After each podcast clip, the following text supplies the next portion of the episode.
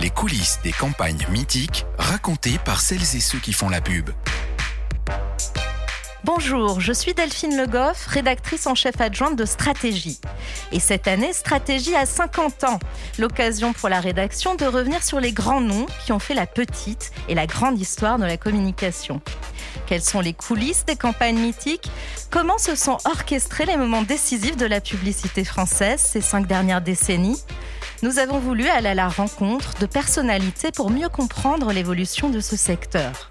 Bienvenue dans Pubar, le podcast produit en partenariat avec Media Meeting qui donne la parole à celles et ceux qui ont fait et qui continuent à faire la com. J'ai l'impression que le publicitaire, il a toujours eu une image euh, dégradée dans la société française. Quand Jacques Séguéla écrivait Dites pas à ma mère euh, que je travaille dans la publicité, elle me croit pianiste dans un bordel, c'est bien la preuve que déjà à l'époque, c'était un métier honteux.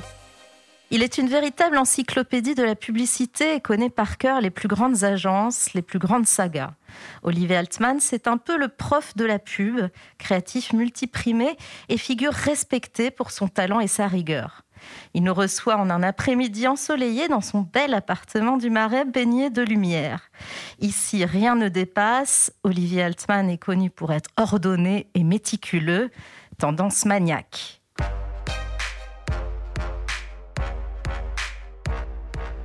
Bonjour Olivier Altman. Bonjour. Alors pour commencer, que pensez-vous de l'appellation Pubard qui donne euh, son nom à, son, à ce podcast?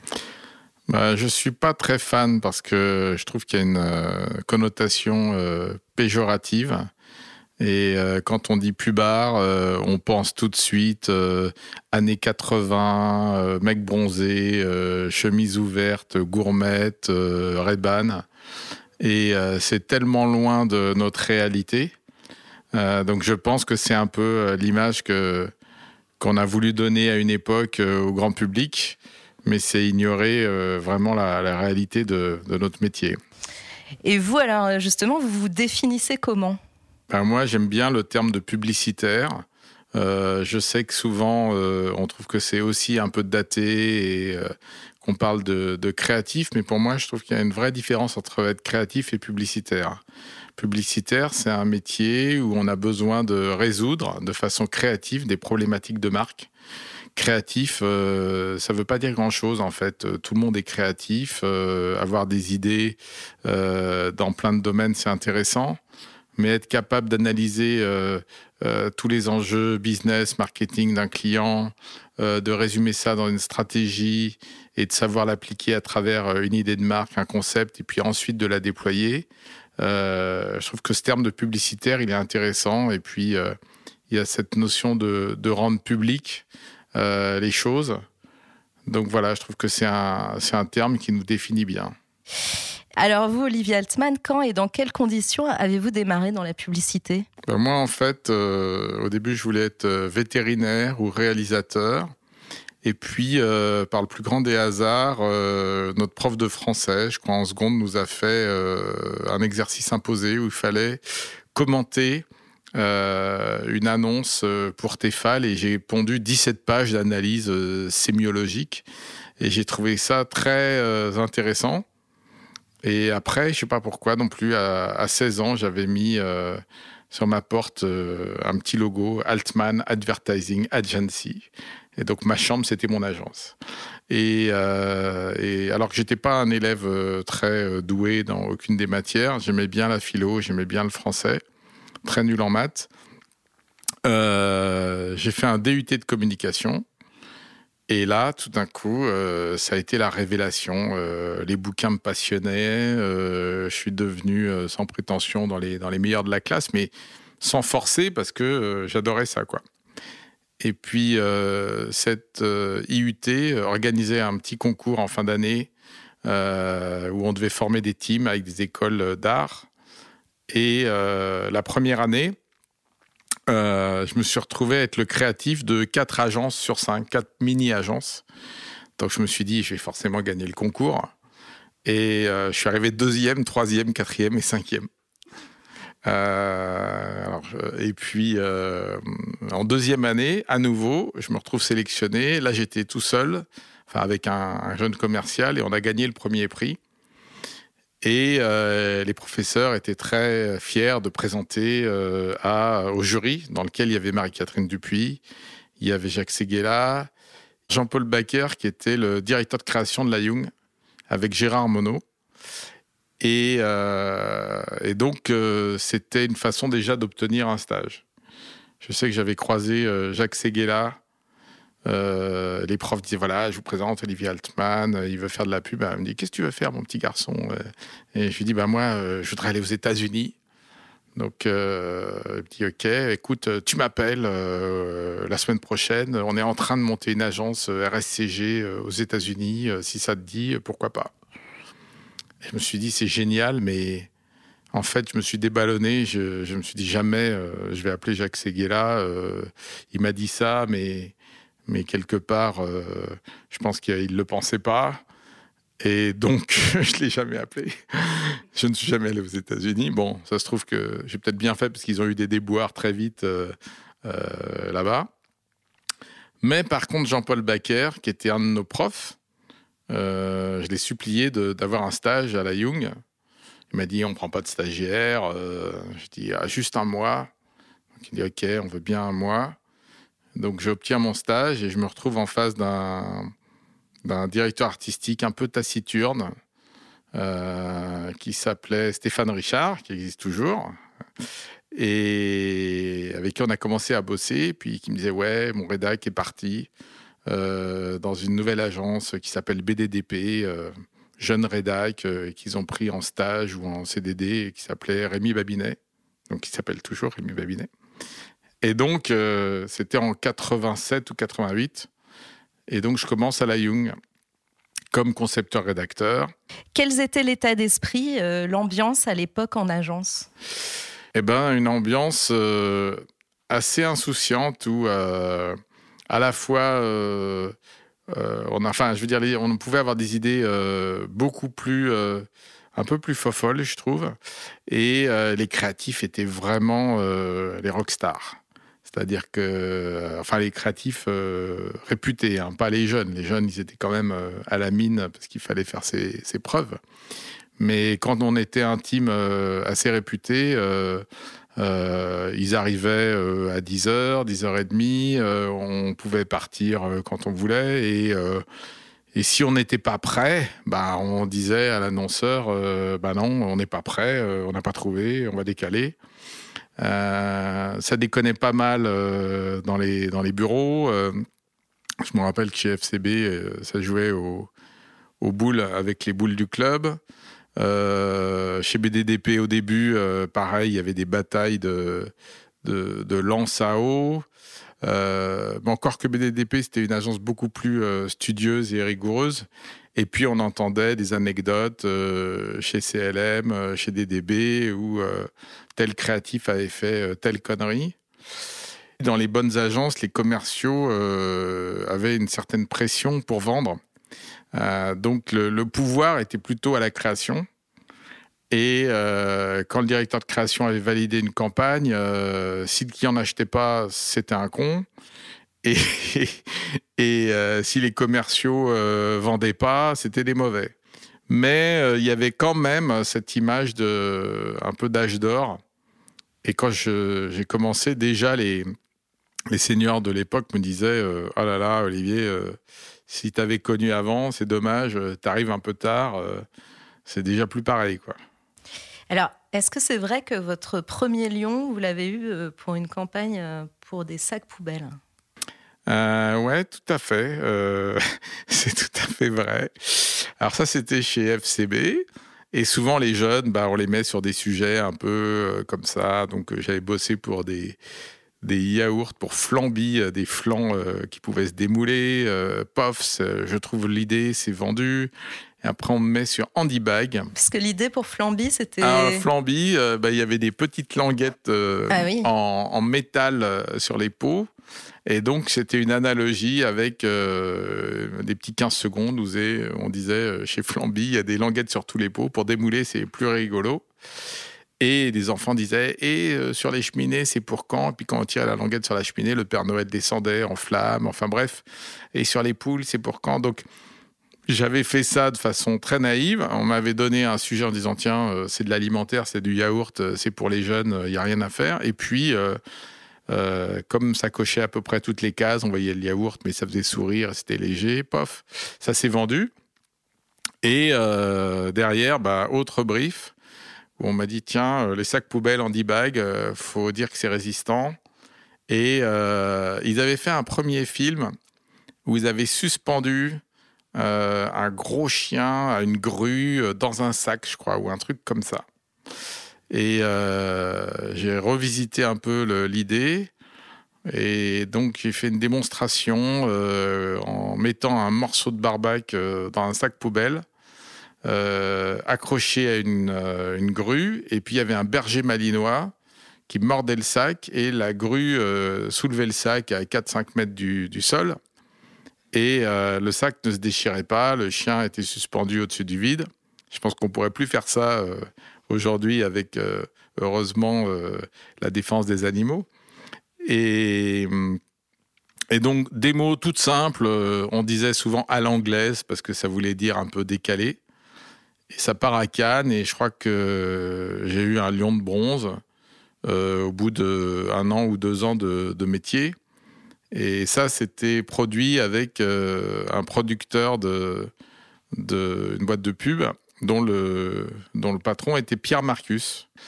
Et à l'époque, euh, il avait un associé qui arrivait en Jaguar avec cigare et ils avaient des, des beaux manteaux, non pas en vison, mais en tout cas euh, le producteur de pub euh, dans toute sa splendeur, là pour le coup bronzé euh, avec les dents blanches. Et alors parmi toutes les campagnes, toutes les campagnes primées en plus que vous avez pu faire pendant votre carrière, lesquelles vous ont le plus marqué, soit parce que c'était un moment de grâce publicitaire, soit parce qu'elles ont été très compliquées à monter, à produire?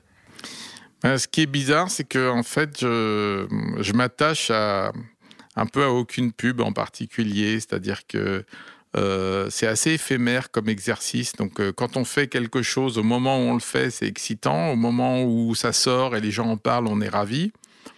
Et puis, très vite, les choses passent et je trouve qu'on est souvent plus excité par la prochaine qu'on peut faire mais euh, le côté un peu nostalgie euh, de, de, de, faire briller euh, ces vieux prix ou de regarder. D'ailleurs, on se rend compte que quand on regarde les pubs qu'on a faites, on dit oh là là, qu'est-ce que ça a vieilli.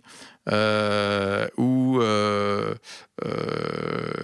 l'aurais pas fait exactement comme ça, mais disons que je trouve qu'on a eu un, un, moment de grâce, un moment chez Publicis avec Orange, qui était grande marque toujours une grande marque. Et euh, on a pu accrocher des, des, super réalisateurs, euh, euh, des Ringad Ledwidge, où on avait fait un film pour Rewind, on appelait ça Rewind. Enfin, le, film était assez émouvant sur un couple qui se sépare et tout le monde est prêt à, à, rejouer la scène en marche arrière, mais sans rembobiner le film, c'est-à-dire que les gens marchaient en arrière, faisaient leur action en arrière pour que euh, le jeune homme euh, euh, qui parte dans le bus, ou au contraire la jeune fille qui part dans le bus, je ne sais plus, se retrouve. Tout ça pour vendre une fonctionnalité qui était les premiers replays sur les box où on pouvait remonter un film et le revoir quand il avait déjà commencé. Et ça, c'était à l'époque révolutionnaire, alors qu'aujourd'hui, évidemment, vous faites pause, vous allez dans tous les sens, il n'y a pas de problème.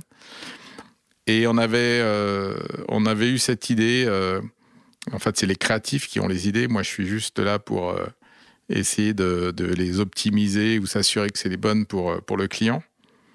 Mais voilà, c'est le genre de film où on arrive à faire des, à toucher un peu la dimension internationale et pas juste parler aux Français.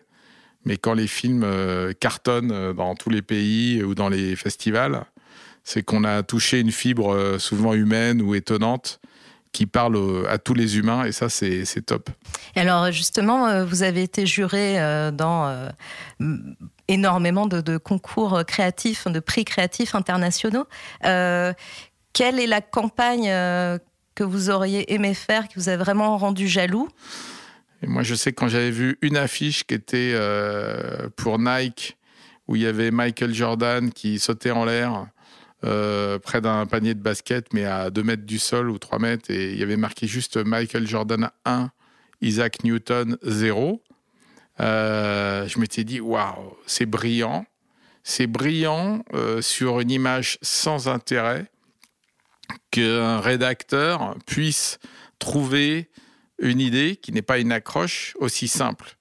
Et donc, euh, ce jour-là, je me suis encore plus dit que euh, les rédacteurs, on a un pouvoir formidable, c'est qu'on nous amène n'importe quelle image euh, sans intérêt, avec les mots, on est capable d'amener une idée par-dessus ça lui donner du sens, voire sans image du tout. C'est-à-dire que c'est top, vous avez une feuille blanche, vous écrivez quatre mots, et s'il y a une idée dans ces mots-là, c'est ce que réussit par exemple Buzzman avec Burger King par moment.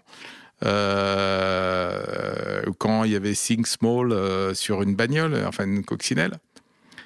Donc cette capacité euh, du rédac à pouvoir, avec quelques mots, euh, écrire quelque chose qui va toucher les gens ou donner du sens à quelque chose qui n'en a pas. Et puis l'autre, euh, l'autre campagne qui m'avait scotché à l'époque aussi, alors là rien à voir, c'était l'inverse, c'était au contraire énorme production value comme on dit. J'étais dans le grand amphi à Cannes. Et là, il y a la pub Guinness euh, Noy to Love qui passe, c'est-à-dire que en fait, Noy to Love, c'est évolution à l'envers et euh, sur un concept qu'ils avaient depuis un bout de temps qui était Good Things Come to Those Who Wait et qui euh, était l'exécution euh, un peu magistrale de ce concept. Ils avaient fait des super films avant où ils nous expliquaient que finalement ça commençait par trois gars qui buvaient une bière dans un café et tout le film passait en marche arrière et euh, on découvrait qu'ils euh, remontaient les époques, devenaient des hommes préhistoriques, devenaient euh, des, poissons, et puis, enfin, avant ça, des, des diplodocus, etc. Bref, ça finissait par trois pauvres poissons qui avaient à peine des pattes préhistoriques, qui goûtaient l'eau d'une mare, et puis qui faisaient burk, alors que le film commençait par trois gars qui buvaient une super Guinness, quoi. Et la, phrase arrivait avec Good things come to those who wait. Et d'expliquer que finalement, euh, c'est euh, toute l'humanité qui a attendu euh, pour pouvoir boire une bonne bière, hein, parce qu'au début, c'était un peu dégueulasse l'eau saumâtre dans la préhistoire, avec une bande-son incroyable, très dynamique. Et puis la, la réalisation, c'était Daniel Kleinman, qui était euh, le réalisateur euh, hyper fort euh, dans tous les domaines et qui avait toujours des grands concepts, qui était un ancien créatif. Et donc, quand j'ai vu ce spot, je me suis dit la claque, la claque sur l'idée, la claque du concept avec l'exécution magistrale et la production value, la musique, tout. Et il y avait une énergie dans ce grand amphi à Cannes parce que quand vous voyez les, spots de pub euh, seuls chez vous, ça n'a rien à voir euh, par rapport, c'est comme au cinéma, quand vous êtes dans une énorme salle, que vous avez le son, la qualité, et que vous êtes euh, mille publicitaires à vous prendre une claque. Et là, tout le monde applaudit et on se dit, on fait quand même un chouette métier. Quoi. on a tous été bercés, enfin ma génération évidemment à Bernbach, donc, euh, quand j'étais dans les, dans les agences euh, chez FCB à la Young, euh, j'achetais les bouquins, je regardais toutes les pubs de Bernbach et je me disais, mais qu'est-ce que c'est brillant, cette, cette façon de prendre les problématiques, cette ironie, cette simplicité. Donc, pour moi, ça, c'est le maître absolu. Et je regrette d'ailleurs de, de, jamais être passé chez DDB parce que je trouve qu'ils ont une culture d'agence formidable grâce à ça. Et, et à l'inverse, plus récemment, bah, j'ai eu la chance de bosser avec euh, David Droga, euh, qui est un copain, et, je me suis dit, waouh, quelle carrière! Et dans quel cadre euh, eh ben, Quand je suis arrivé chez Publicis, il, était, il venait d'arriver comme patron au monde de la création. Et il n'est pas resté très longtemps d'ailleurs, parce qu'il avait envie de liberté, il a compris que dans les grands groupes, c'est pas toujours facile non plus. Puis je pense qu'il avait des, choses personnelles à faire. Et quand il est, quand il est parti monter Droga 5, euh, il m'a un peu passé le bâton de maréchal en disant Olivier, euh, c'est toi qui devrais prendre le job. Alors je me suis dit bon, j'ai vraiment pas le, la carrure et le, background d'un Droga 5.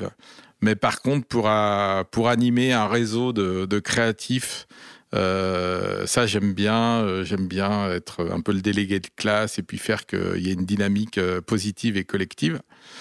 Euh, mais là où euh, le garçon, si je puis dire, euh, m'a impressionné, c'est sa capacité à, à, à surprendre et à, à, à, gérer aussi très très bien sa carrière. C'est-à-dire que quand il a lancé son agence, la première campagne qu'il a faite, euh, il a utilisé Air Force One euh, pour faire un film viral pour une marque de fringues.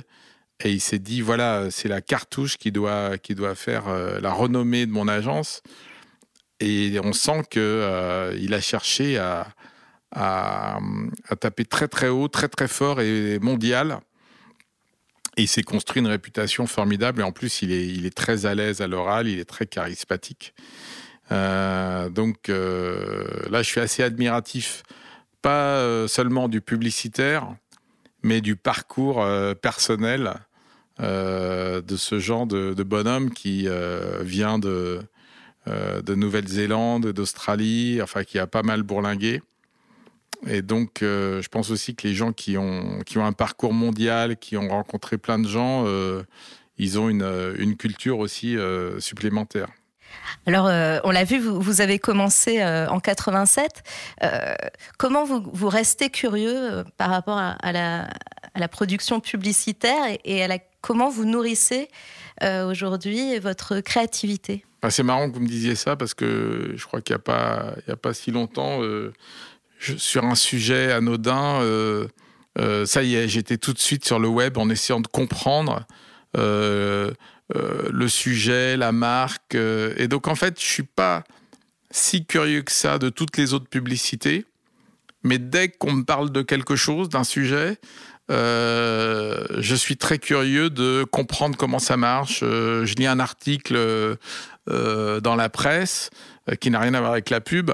Paf, je suis sur Internet tout de suite. ils font quoi Donc, je me dis que dans notre métier, si on n'est pas curieux euh, des produits, des marques, des services, de la société, des gens, de ce qui se passe dans le monde, bah, il ne faut pas faire ce métier.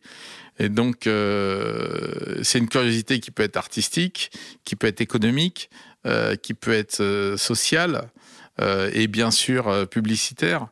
Mais moi, je trouve que c'est le meilleur moment quand on se fait briefer euh, par un client parce que c'est là qu'on a le droit de poser plein de questions. Euh, si possible, euh, moi j'adore aller euh, visiter euh, euh, l'usine, comprendre le produit. Puis c'est là qu'on peut leur dire aussi, bon là vous êtes un peu en train de nous enfumer par rapport à ce que vous nous dites, c'est pas tout à fait la réalité. Ou mais ça c'est génial, vous devriez le dire. Donc le, les idées ne viennent pas les pieds sur le bureau en regardant le ciel. Qu'est-ce qui a changé dans la manière de, de faire de la publicité aujourd'hui? Est-ce que la publicité, la créativité sont plus contraintes? Alors, il y a toujours eu des contraintes, il y a toujours eu des époques, et euh, ça fait partie du jeu, je dirais, de, de comprendre l'époque et de faire des grandes choses qui résonnent avec l'époque. Donc oui, aujourd'hui, euh, il y a beaucoup plus de politiquement correct. Euh, oui, c'est vrai qu'on peut plus rire de tout. C'est vrai qu'il y a les réseaux sociaux qui nous tombent dessus euh, dès qu'on fait un pas de côté. Donc tout est beaucoup plus analysé, contrôlé. On a beaucoup moins de cynisme, beaucoup moins d'ironie. Donc ça, c'est vrai que c'est un champ de liberté qui a un peu disparu. Maintenant, euh, les gens ont quand même envie de rire. Euh, ils ont les mêmes ressorts émotionnels euh, au niveau humain qu'il y a 10 ans, 20 ans, 30 ans.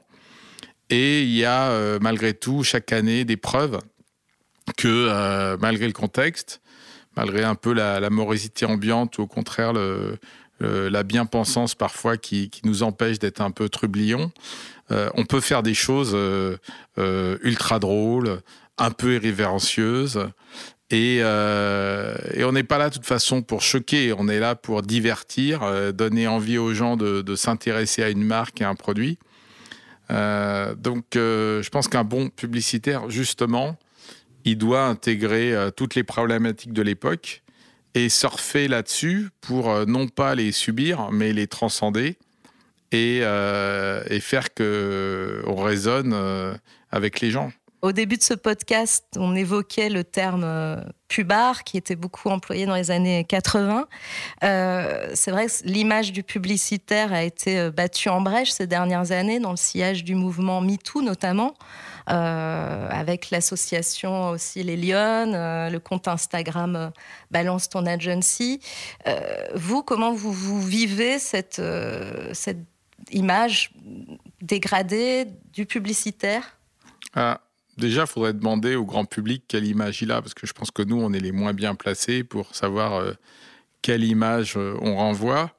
Moi, j'ai l'impression que le publicitaire, il a toujours eu une image dégradé dans la société française. Quand Jacques Séguéla écrivait Dites pas à ma mère euh, que je travaille dans la publicité, elle me croit pianiste dans un bordel, c'est bien la preuve que déjà à l'époque, c'était un métier honteux, en tout cas en France, et un peu amateur puisque euh, on est censé être les suppôts de la grande consommation euh, mais euh, en même temps, quand on, quand on fait des campagnes qui plaisent aux gens, qui font sourire, qui les émeuvent, mais ça viralise comme c'est pas possible. Les gens disent T'as vu la pub, elle est super. Donc les Français, ils aiment la bonne publicité et ils aiment pas la publicité qui est intrusive, qui, qui les prend pour des cons. et donc en ce sens-là, ils ont raison et ils poussent les agences et les créatifs à faire des bonnes choses. C'est dommage parce qu'on on, débat pas assez. Je trouve qu'il y avait des émissions euh, quand j'étais jeune euh, avec Michel Pollack, je sais plus comment ça s'appelait, euh, mais droit de réponse. Ouais, droit de réponse ou je sais plus. Et à la télé, bah, on voyait les gens qui débattaient, qui n'étaient pas d'accord, mais au moins qui se parlaient. Et aujourd'hui, euh, il n'y a plus, je trouve, ces, espaces d'expression, c'est-à-dire que soit on, castre les uns les autres en disant si t'es pas d'accord, euh, je te casse la gueule. Il y a la dictature un peu des réseaux sociaux. Et, euh, on est un peuple où on aime bien justement parler, s'exprimer, s'engueuler, pas être d'accord. Et c'est hyper sain, ça. J'ai lu une anecdote, je sais pas si elle est vraie, justement sur Bill Bernbach, qui rentrait en réunion à chaque fois et euh, il y avait les clients en face. Et euh, évidemment, euh, même à cette époque, on se disait les clients, ils vont faire chier, ils vont dire des, vont empêcher d'être créatifs, ils vont avoir peur. Et il avait un petit papier dans, dans sa poche de veston qui sortait, et dessus il y avait marqué peut-être a-t-il raison. Et il s'était obligé à avoir ce petit papier en disant avant de dire non, écoute et essaye de comprendre la position de l'autre. Et je trouve que cette petite anecdote euh, qui a trait à notre métier, euh, c'est de ça dont on en a besoin aujourd'hui. C'est de se dire, mais avant de dire non ou avant de ne pas être d'accord, essayons de nous écouter et de comprendre la souffrance de l'autre, euh, même l'intégrisme de l'autre, pour mais au moins ayons envie de nous parler. quoi. Stratégie à 50 ans cette année? Euh, quel est votre rapport à stratégie Depuis combien de temps euh, vous lisez le magazine et quel rapport vous avez entretenu euh, avec l'hebdomadaire au, fil des années? Bah, Stratégie, moi je l'ai toujours connue en agence dès que j'ai commencé. Et donc, stratégie, c'est quand même le journal qu'on attendait, nous créatifs, parce que ça parlait des campagnes, ça parlait du marché. Et la vraie frustration, en tout cas, euh, qu'on avait quand j'ai commencé, c'est que bah, il n'y en avait pas des piles à l'accueil pour tout le monde. Euh, il fallait être abonné. Généralement, c'était le patron, puis peut-être le directeur de création. Donc, on pouvait le lire que quand ils avaient fini de le lire. Donc, d'une part, il fallait pas qu'ils le ramènent chez eux, sinon on ne l'avait plus. Et euh, la phrase, c'est T'as lu stratégie ou T'as fini avec stratégie ou Je peux te prendre le stratégie.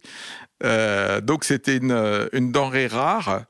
Euh, et puis là-dedans, bah, euh, il n'y avait pas non plus YouTube avec toutes les pubs qui sortent et qu'on trouve en deux minutes. Donc c'est là qu'on pouvait euh, savoir ce qui se passe et, et surtout voir les, les, créations qui sortaient. Quoi. Bien, bah c'est la fin de, de ce rendez-vous. Merci beaucoup Olivier Altman. Bah merci à vous. Olivier Altman, merci de nous avoir reçus. Retrouvez tous les épisodes de Pubar sur stratégie.fr et sur toutes les bonnes plateformes. À bientôt. Pubar est un podcast de stratégie produit par Media Meeting. Retrouvez-le sur stratégie.fr, mais aussi sur Apple Podcast, Google Podcast, Spotify et Deezer.